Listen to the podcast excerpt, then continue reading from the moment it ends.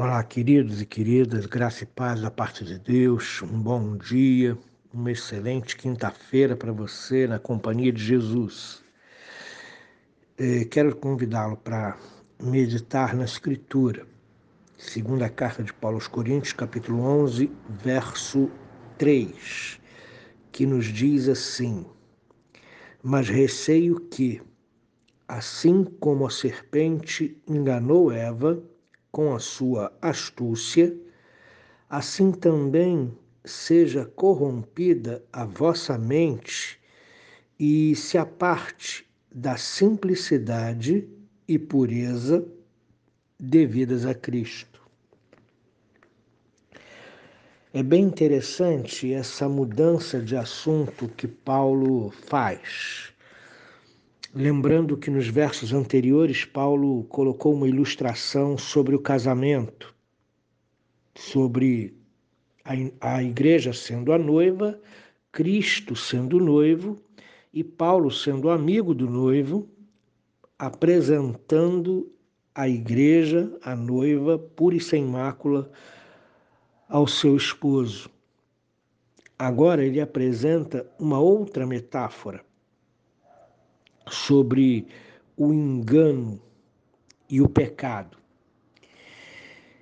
E Paulo, olhando para a situação da igreja de Corinto, ele diz o seguinte: da mesma forma como a serpente corrompeu a mente de Eva e levou-a a transgredir a lei do Senhor e a gente sabe que transgressão da lei é pecado, e pecado nos separa, nos afasta de Deus. Paulo temia que os intrusos, os superapóstolos, os falsos profetas, eh, que estavam inseridos em Corinto, estivessem atacando a mente dos coríntios com a finalidade de demovê-los da sã doutrina para que eles assumissem desvios na sua caminhada cristã. E desvios nos afastam do Senhor. Então, eh, o assunto principal desse versículo é um assunto muito interessante que nós devemos conversar sobre ele nos tempos atuais, que é a corrupção da mente. O assunto é esse, a corrupção da mente nesse nesse versículo. Satanás corrompeu a mente de Eva e os falsos mestres têm corrompido a mente dos coríntios, tentando mudar o pensamento deles, desviá-los da sã doutrina para um outro evangelho, para um outro espírito, para um outro ensinamento, como diz o, o verso 4.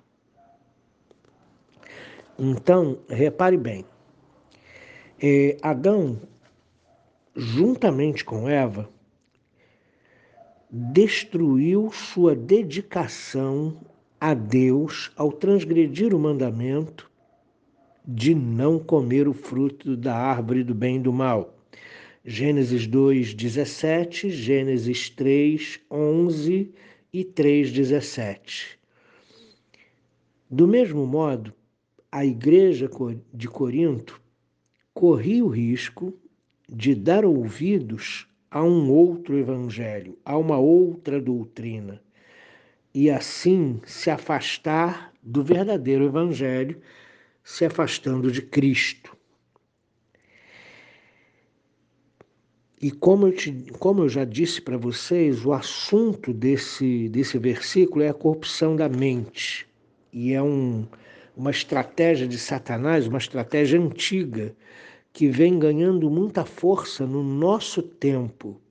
Como a mente dos crentes tem sido atacada.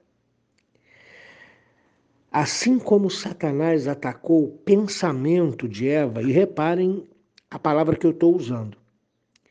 Assim como Satanás atacou o pensamento de Eva, assim os intrusos, os superapóstolos, os falsos mestres, infiltrados em Corinto, estão tentando mudar os moldes de pensamento dos coríntios, que havia sido formado naquele um ano e meio que o apóstolo Paulo passou no meio deles, uh, doutrinando, pregando, ensinando. Atos capítulo 18, você pode conferir isso. E finalmente, Paulo liga o engano da serpente aos superapóstolos, nos versos 4 e 5. E Satanás, com o seu disfarce, como ele se disfarçou diante de Eva, os superapóstolos se disfarçam diante da igreja. E muitos hoje se disfarçam diante dos crentes para corromper-lhes a mente. Em suma, esses instrumentos, é, esses intrusos são servos de Satanás que procuram subverter o modo do pensamento dos coríntios. Os coríntios foram ensinados na sã doutrina. Então, esses intrusos se infiltram em Corinto, atacam o pensamento dos coríntios, eh, e a finalidade deles é que os coríntios se desviem daquilo que foi ensinado, se desviem da sã doutrina, se afastem do Senhor, para que eles possam, então, enfim, colocar eh, todo o seu ardil e dominar a igreja, desconstruindo a, a fé, a doutrina, a pureza, a sinceridade, a simplicidade na qual a igreja foi formada em Cristo Jesus. O propósito de Paulo em fornecer a ilustração sobre a fraude de Eva é dar ênfase à necessidade da incorrupta fidelidade espiritual a Deus que nós precisamos ter. Como Satanás perverteu a fé ingênua e sincera de Eva em Deus, assim os falsos apóstolos tentam persuadir os coríntios a abandonar a fidelidade total deles para com Cristo. Vendo os servos de Satanás operando entre os membros da igreja de Corinto, Paulo dispara o alarme e busca preservar a sinceridade espiritual e a pureza da igreja. A palavra sinceridade tem a ver com simplicidade, que efetivamente anula qualquer traço de duplicidade, significa ser dedicado exclusivamente a uma só pessoa, Cristo, ou causa com respeito a pensar, falar e fazer. O termo pureza se refere à moral irrepreensível. Então, queridos, da mesma forma que Paulo tem essa preocupação com a igreja, a igreja tem sido atacada no seu pensamento. Da mesma forma, nós hoje temos sido muito atacados no nosso pensamento. Quando a gente, por exemplo, pensa que pode ser crente sozinho, que não precisa dos irmãos, que não precisa ir à igreja para ser crente, isso é um ataque ao pensamento estabelecido na sã doutrina que a igreja é o corpo de Cristo e que não existe vida em Cristo fora do corpo. Cristo nos deu vida temos salvação, mas essa salvação é desenvolvida no corpo de Cristo.